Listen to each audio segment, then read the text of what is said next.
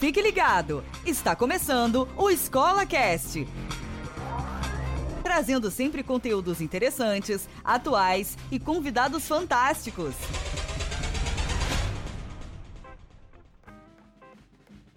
Olá, ouvintes! Esse é mais um episódio do Escola Cast, o podcast exclusivo para professores, pedagogos, alunos, pais e simpatizantes pelo mundo da educação. Estamos na temporada Olá Professores, onde trazemos sempre um artigo de opinião para lermos e discutirmos os seus conteúdos. Hoje nós falaremos especialmente sobre este tema. O professor ensina o aluno a pensar? Eu sou o Anderson do Prado Pinduca e estou aqui com a minha amiga, minha convidada, professora Cláudia Gomes. E entregaremos juntos hoje nosso tempo, nosso coração na discussão desse tema tão significante para o mundo da educação. Nós esperamos que vocês gostem e participem conosco durante todo o episódio. Olá, professora Cláudia, tudo bem? Oi, Pinduca, tudo bom? É um prazer estar aqui com você. Nossa, Cláudia, que legal! É a primeira vez que eu estou trazendo uma convidada para esse canal que é diferente da professora Kelly Chacon, que é a que tem dividido comigo os episódios aqui do Escola Cast. Ela hoje está ausente, então um forte abraço aí para a professora Kelly e você vai dividir comigo esse momento. Espero que você fique muito à vontade para trazer as suas contribuições para todos os professores e ouvintes aí do Escola Cast. É o que a gente deseja, é provocar e trazer muitas reflexões sobre o tema, já que essa é a grande questão. Legal, Cláudia. Então nós vamos ao texto. Olá, professores! O professor ensina o aluno a pensar? Pensar. Ensinar a pensar é um labor inteiramente diferente de ensinar a responder. Ao responder uma questão, podemos fazê-lo sem pensar e sim chegar ao acerto. Mas quanto vale esse acerto? Apenas uma nota, um ponto, um certo na prova? Será que as grandes invenções da humanidade surgiram de grandes respostas ou de iluminadas perguntas? Quanto vale uma dúvida na busca de uma solução? Eu me lembro, na minha infância escolar, da lista infindável de perguntas e respostas pré-elaboradas que levava para casa para estudar.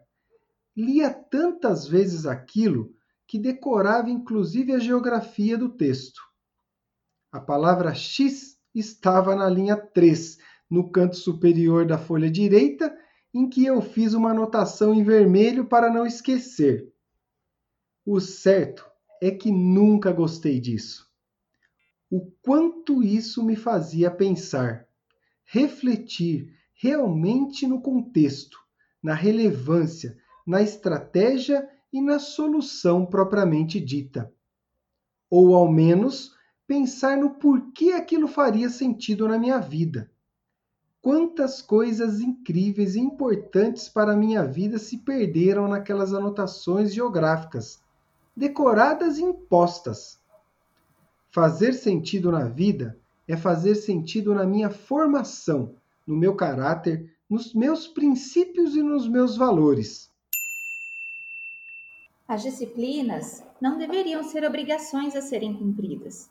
Na verdade, elas são as ferramentas para formularmos nossas questões, elaborarmos pensamentos inteligentes e assim chegarmos às nossas respostas. Mais do que ensinar, devemos provocar, despertar o interesse e a curiosidade de nossos alunos. Pensar é buscar o sentido e ir além da nota 10. Aliás, quantos alunos nota 10 se perderam na valorização ao próximo, nas responsabilidades sociais e familiares, ou até se perderam deles mesmos? Instigar o pensar é criar um espaço para ouvir o aluno, acatar suas dúvidas e conhecer seus pensamentos. É intermediar o conteúdo, e fazê-los ter a sensação de pertencimento e preenchimento.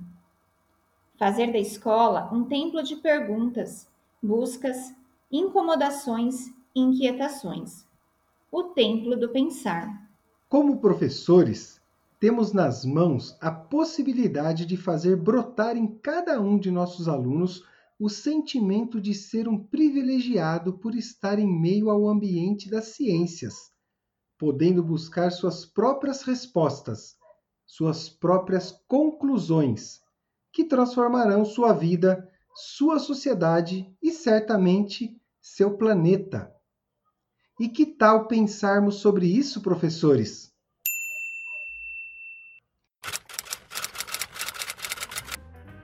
E assim encerramos esse artigo de opinião para partirmos para uma reflexão sobre o assunto. E eu quero logo de início, professora Cláudia, extrair de você o que, que você sentiu, o que, que você percebeu nesse texto que você pode compartilhar conosco aqui no Escola Cast. A ideia do pensar, ela é muito presente hoje porque a fala de educação ela teve uma grande mudança quando antigamente se pensava que o professor fazia algo pelo aluno. O professor ensina, o professor detém o conhecimento, mas quando na verdade hoje a gente trabalha muito com a ideia de mediar o conhecimento. Então, levar o aluno a pensar é, é fazer com que haja na sala de aula uma interação é fazer com que ele se interesse pelo assunto, com que ele faça com que aquilo seja significante. E a partir desse momento, ele vai conseguir se integrar, integrar com o assunto, integrar com a turma, integrar com o conteúdo. E com isso ele vai despertar. E despertando, aí começam as indagações, as inquietações, como você coloca no texto, e é nesse momento em que ele começa a pensar. E é essa grande magia que a gente precisa desenvolver dentro da sala de aula hoje. Que legal, Cláudia, a sua fala, porque você trouxe uma coisa interessante. O conhecimento hoje, ele, ele está em todo lugar e de fácil acesso. Eu até costumo dizer, e não sou só eu que diz isso, né? Mas uma série de estudiosos dizem que contemporaneamente o conhecimento ele é um commodity. Né? Hoje não existe mais o detentor do conhecimento. Esses dias eu tenho conversado com algumas pessoas e surgiu uma fala muito interessante que é a seguinte: qual é o professor que hoje sabe mais que o professor Google? E é muito difícil né, a gente competir com esse instrumento, com essa tecnologia que absorve, que armazena tantos conhecimentos de todas as áreas do planeta. Então, o que era antigamente, né, o professor era o detentor e ele que fazia a disseminação desse conhecimento, hoje ele deve ser simplesmente o intermediador para que o aluno busque suas respostas, né? para que faça o aluno pensar, que ele seja criativo, que ele crie uma reflexão e tenha um posicionamento sobre as questões. O que, que você acha desse aspecto aí, Cláudia, do conhecimento hoje ser um commodity? É como você falou, né? até mesmo nos próprios consultórios médicos a gente ouve muito, fala sobre, ah, mas eu vi no Google isso. Então, o Google hoje ele é um professor não só da sala de aula, mas de toda uma sociedade. E qual é a diferença dele para o professor na sala de aula? Então, é a forma como a gente vai ensinar esse aluno a conhecer e trabalhar com tanta informação que existe no mundo. É a reflexão sobre, é trazê-lo para aquilo que a gente precisa dele. Você cita no texto que é, as disciplinas não deveriam ser uma obrigação, eu acredito que essa obrigação não é pelo fato de imposição, mas o aluno tem que perceber a necessidade daquela disciplina para ele. E a partir do momento que ele percebe que aquilo se faz necessário, ele muda completamente a forma como ele encara o conteúdo, a sala de aula, a escola e até mesmo aquilo que ele vê na mídia hoje. Então, acredito que toda essa movimentação sobre ação, reflexão, ação, como eles dizem da praxis, é que vai fazer com que o aluno busque o conhecimento e que comece a refletir sobre o pensar. Que legal. Eu vou aproveitar para levar para um outro item aqui importante também, que é o seguinte, né? Nós é, herdamos aí de uma educação do passado a questão das respostas corretas, né? era decorar e acertar a resposta. Eu cheguei a viver isso na escola durante muito tempo. E hoje eu diria que essa resposta correta, sem uma reflexão, ela é no mínimo simplista, né? Considerando aí que a gente tem um momento em que a disrupção, o novo, ele está presente no dia a dia de todo mundo. Então eu acredito que talvez a maior virtude, né, a nobre virtude, seja realmente saber pensar, né? Porque assim o aluno pode transcender os muros da escola. Ele não fica na sala de aula. Quando ele aprende a pensar, ele leva isso para o contexto familiar, social, e aí as coisas começam a andar como se o aluno ganhasse o mundo através da possibilidade de pensar sobre os assuntos. É, a tão famosa decoreba. Era assim que a gente aprendia. Não vou negar que dava certo, porque eu aprendi muita coisa. É, água mole em pedra dura, tanto bate até que fura. Em alguns momentos ela se fez muito necessária, porque às vezes a repetição é uma forma da gente criar um ritmo, um ritmo de aprendizagem. Como cada um aprende de um jeito, cada um vai se adaptando àquilo que melhor se adequa a si. Mas é como você colocou, a gente precisa dessa reflexão, porque senão fica o básico, fica simplista, fica raso. E hoje, com a nova proposta, até mesmo da BNCC, ele coloca que os conteúdos eles precisam vir trabalhados de uma maneira multidisciplinar. Então ele pede que o professor, ele pede que a sala de aula hoje ela seja é, uma reunião de assuntos, ela seja um momento de exploração de diversos temas e não mais aquela coisa quebrada, ah, 50 minutos vamos trocar de aula, mas que haja uma continuidade de assuntos. E acredito que isso é a grande proposta hoje para fazer com que a gente consiga mudar essa forma como o aluno vive a escola e essa forma como ele vai aprender a pensar sobre isso. Eu gosto muito de um escritor, o Rubem Alves, e tem uma frase que me acompanha por um longo tempo. E ele fala muito sobre isso no Pensar, que é num livro dele do Desejo de Aprender. E ele fala sobre a tarefa primordial do professor. Essas são as palavras de Rubem Alves. A tarefa primordial do professor é seduzir o aluno para que ele deseje e desejando aprenda. E ele faz uma relação assim, porque aquilo que a gente quer, a gente quer porque quer. Mas aquilo que a gente deseja, a gente tem esse desejo sem um controle das ações. Então a gente precisa conseguir, a gente precisa ir atrás porque é um desejo nosso, não é porque é um querer como qualquer outro qualquer. Então eu acho que é muito da forma como a gente trabalha isso na sala de aula, como a gente desperta, como a gente seduz, porque não deixa de ser um relacionamento de paixão. A gente precisa fazer com que ele enxergue além das obrigações. E a partir do momento que o aluno aprender a, a, a enxergar além da obrigação, aquilo passa a ser melhor, aquilo passa a ser interessante. Sensacional, Cláudia, você trazer principalmente a fala do Rubem Alves, porque isso realmente ele é muito profundo, né? E é interessante, eu fiz uma anotação aqui para trazer, que é o seguinte, é, simplista é algo que a gente corre dele, né? O que é simplista ele não é o suficiente. Agora, o pensar é fazer o simples, né? Quando nós falamos em pensar, em fazer o simples, não é você ficar buscando o que é difícil, o que é complexo, o que dá muito trabalho.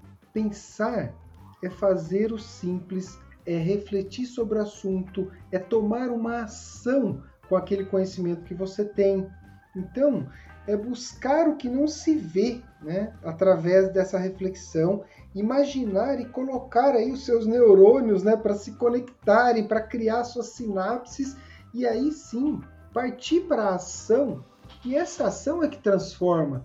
Então, quando você cria esse canal no aluno, dele ter interesse dele querer viver aquilo, dele entender o porquê aquilo está sendo passado. E como eu disse lá no texto, quantas decorações eu fiz na minha vida que eu não entendi o porquê que eu estava fazendo aquilo. Mas era a forma de ensinar e aprender que existia naquele contexto. Então hoje, com esse mundo novo que nós estamos vivendo, mais do que nunca agora, né, por consequência dessa pandemia, nós estamos no mês de setembro de 2020 aí, em meio a uma pandemia, nós estamos mudando isso e aí é o novo desafio, né, Cláudia? Fazer com que os alunos se despertem para os assuntos mais do que presencialmente numa sala de aula, mas remotamente, através das aulas online, né?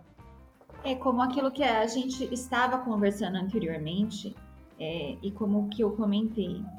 É, se o aluno ele percebe que ele precisa daquilo, que aquilo é necessário para ele, não vai ser uma obrigação. Ele vai atrás por interesse, porque ele precisa, porque vai complementar. É, é a avaliação que o professor faz é, no dia a dia. É, como ele pergunta, a gente até conversou sobre isso. A partir do momento que ele gera essa pergunta, mesmo nas aulas remotas, como estão acontecendo hoje, é que a gente vai saber realmente todo o resultado do trabalho que a gente colocou. Porque se ele conseguiu fazer essa reflexão, ele vai conseguir criar essas sinopses que você colocou. Porque ele consegue ampliar o conhecimento, porque ele já foi um pouco mais além. E a partir daí, o professor vai provocá-lo, para que ele consiga cada vez mais abrir o seu leque. Que legal, Cláudia. Obrigado pela participação, por trazer o seu conteúdo, o seu conhecimento e compartilhar conosco aqui no Escola Cast. Gostaria de agradecer de coração mais uma vez a sua presença comigo aqui, uma presença remota, né?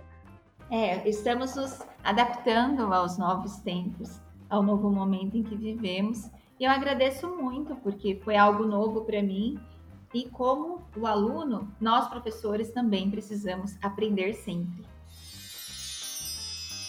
E é isso aí, ouvintes.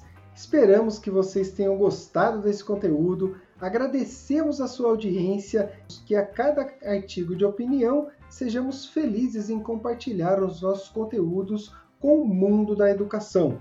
Aproveito também para pedir para que vocês compartilhem através das nossas mídias sociais das nossas fanpages, tudo arroba Acorda Escola e também visita lá o nosso site acordaescola.com.br que você vai ter acesso a mais informações. Um forte abraço e até o próximo episódio. Valeu, valeu Cláudia. Tchau, tchau, valeu.